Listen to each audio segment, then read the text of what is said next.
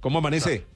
pues bien, eh, hoy hablemos de plata con el tema de las deudas. Hablemos de plata con el tema de las deudas. ¿Es verdad lo que está diciendo Iván, que es buen negocio tener deudas? Mm, Pues el, el tema de las deudas es si esas deudas están siendo orientadas a generar un ingreso posterior. Por ejemplo, si tú te endeudas Claro. para comprar una casa que se va a valorizar, pues eso sí tiene sentido. Sí. Ah, entonces Pero si te endeudas para gastar Sí, para y después no tienes ingresos suficientes, esa es una deuda mala. Bueno, ¿y cuáles son esos dos planes para acabar con nuestras Bueno, deudas? eh, es que eh, No pagar. miles, miles de deudores están No en, no pagar.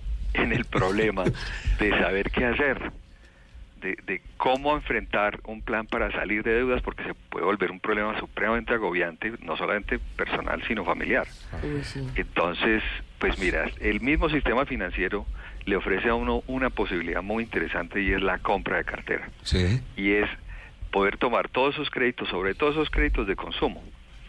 Iván, ¿tú sabes cuánto pagas en tu tarjeta de crédito de tasa de interés? Eh, no, soy, soy pésimo para el tema. Me 25%. regañan todo el tiempo. Esa pregunta nos la hacen todos los días en el boletín del consumidor. Sí.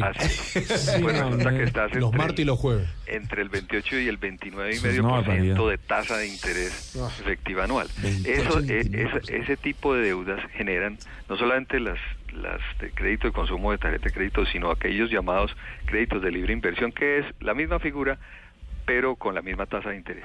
Pero Eric, endeudarse con la compra de una cartera también es gratificante. De una porque cartera. Es una, claro, es una ¿qué- cartera qué fina que uno quería. Ah, yo creí que una cartera de cliente, cartera, pensaba la cartera de, de, las, de las señoras, no, es la compra de esas deudas por Sí. parte de otra entidad. Claro. Sí. Y, y ¿qué, qué buscan estas entidades? Que tú te pases como cliente a, a- a ser cliente de ellos y te ofrecen unas tasas más bajas. Eric, pero eso, eso a veces lo- le pegan a una, una embalada, una engorilada, porque de verdad le dicen, lo convencen a uno. Sí. Entonces uno, no sé, está debiendo Sale el banco como sé. creyéndose el- ser el Sí, dueño del banco. 15 millones, Claro. te, te pagan toda la, deuda sí. y quedas con esa otra deuda y no, jura que ya la pagó. Mentira que la tienes que No, estar no, pagando Claro. Lo que Claro. está haciendo, lo que estás haciendo es Pagando bajando las intereses. tasas de interés. Claro. O sea, es bueno hacerlo. Es bueno hacerlo porque entonces con la baja de las tasas, que puede ser un diferencial casi de 15% en promedio, eh, te va a liberar eh, dinero que vas a dejar de tener que pagar ya en los siguientes meses en adelante para seguir eh, eh, pagando a otras deudas, o sea, te libera flujo de caja eh, que, que estabas antes destinando a pagar intereses. Pero Es- es que no, no me queda claro, porque igual, por ejemplo, si yo tenía una deuda a un año, a 12 meses, y me lo compra la cartera, la nueva empresa o la nueva Sí, entidad, sí. me lo refinancian a 18 y no termino pagando más tiempo, intereses Claro, y todo. entonces ahí es, como te baja la tasa, Sí. Tú tienes liberación de, de- de dinero para poder salir de esas deudas costosas. Puedes inclusive hacer abonos extras. Ahora, es cierto, A capital. Si, si a ti te hacen un- una financiación a más largo plazo, así Ajá. sea la tasa más, más baja, tienes que hacer también los números a ver si vas a terminar pagando Mm, más. claro. La, la ventaja que tendría es que te libera ese eh, tener que pagar y ese agobio que estás colgado en no poder pagar las, las cuotas que tienes actualmente.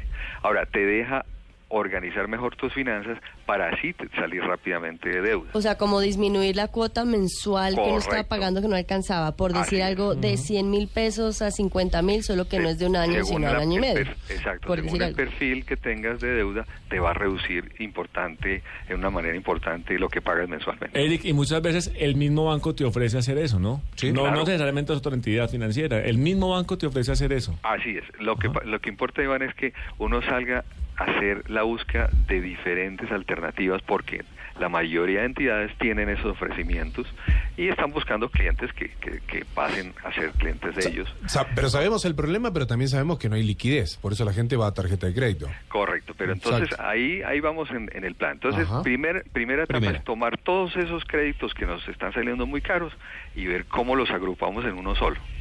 Ahora, hay ciertos créditos eh, que se pueden conseguir especiales. Por ejemplo, si, si tenemos deudas de tipo educativo.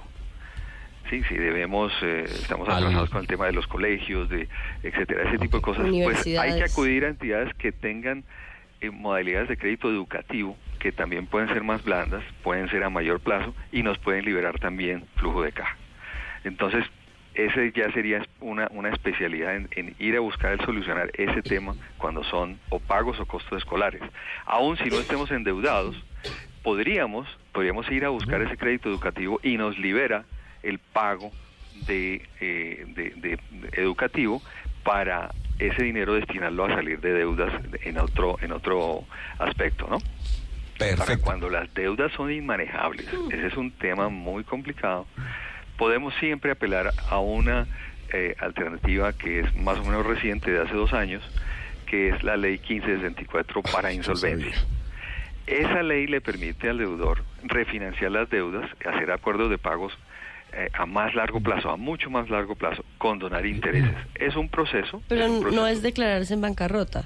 Lo que pasa es que esa figura con esta ley no, no existe. Existe es el, el decir yo soy insolvente en el sentido no puedo atender mis deudas, pero las podría atender, podría hacer los pagos siempre y cuando me reúna con todos mis acreedores y acuerde nuevas fórmulas. No es refinanciar con los intereses más intereses, no, es una fórmula que me permite buscar un alivio a largo plazo. ¿Le sirvieron las recomendaciones? Sí, señor. Sí, Pero antes, sigo ¿están más convencida de comprar mi cartera. Ahora, ahora Catalina, que Lo vas a mejor es comprar manejar esa tarjetita de, de crédito con cuidado. Claro, ahora que vas a comprar cartera, ojo con eso. El siguiente eh, plan complementario es evite los gastos suntuosos. Oh, Pero para eso vive uno. Para la depresión son buenos a veces. Es que ese es el problema. Yo el otro día compré una gaseosa y me dio una culpa, te digo. Después, con tanto Eric Lara en el oído es una cosa increíble. Ahora, evitar todos esos gastos que no son necesarios. Sí. Eso es un complemento para seguir atacando y salir Ah, de deudas. eso. Reducir esos gastos que, que son imperceptibles, que, que nos damos cuenta, nos gastamos mucho dinero en teléfono celular de pronto con, con esos Mm. eh, eh, gastos eh, innecesarios. Nos gastamos altas sumas de dinero en cosas que no necesitamos realmente. En Y rumba. esa tarjeta de crédito, por favor, Comidas, hay que guardarla. Mm. Todo eso nos Y va a, a dar posibilidades de sumarle a los pagos de las deudas. Tengo un gasto innecesario divino que me, se me ve divino aquí. Cada que pasa por la vitrina le hace ojitos. Divino. Sí. Una catarsis buenísima también cuando está con radio, va y se compra algo bien caro y se les pasa todo. Listo, Eric. Y al, mes siguiente, ahora, finalmente, Tito, uno, hacer siempre uso del efectivo. Es más fácil uno ahorrar si paga en efectivo.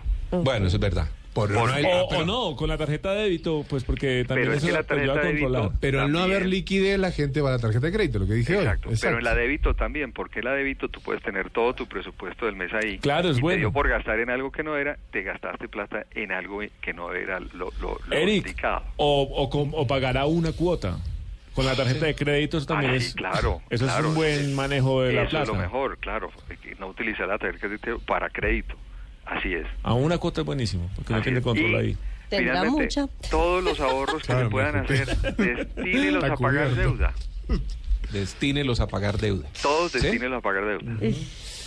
Así que salgamos de Y deuda. la gente tiene esa disciplina, lo dudo mucho. Pero bueno, Claro. queda la recomendación. Claro. Pues Sí. para eso tenemos a Eric. Eric. Eh, para eso lo tenemos aquí. Tito, Que es el, en- el en an- el el Twitter. diablito que tenemos. ah, No, el está el diablo y el angelito, ¿cierto? El, el diablo es gaste, gaste, gaste. Y Eric es el, el angelito que nos dice: No, no, no. No se la gaste toda. Sí, sí. En Le- arroba libre de deuda, ahí eh, Yo en me voy con Twitter te Erika va a poner algunos. eh, Ah, eh, está tips buena, no adicionales. libre de deuda.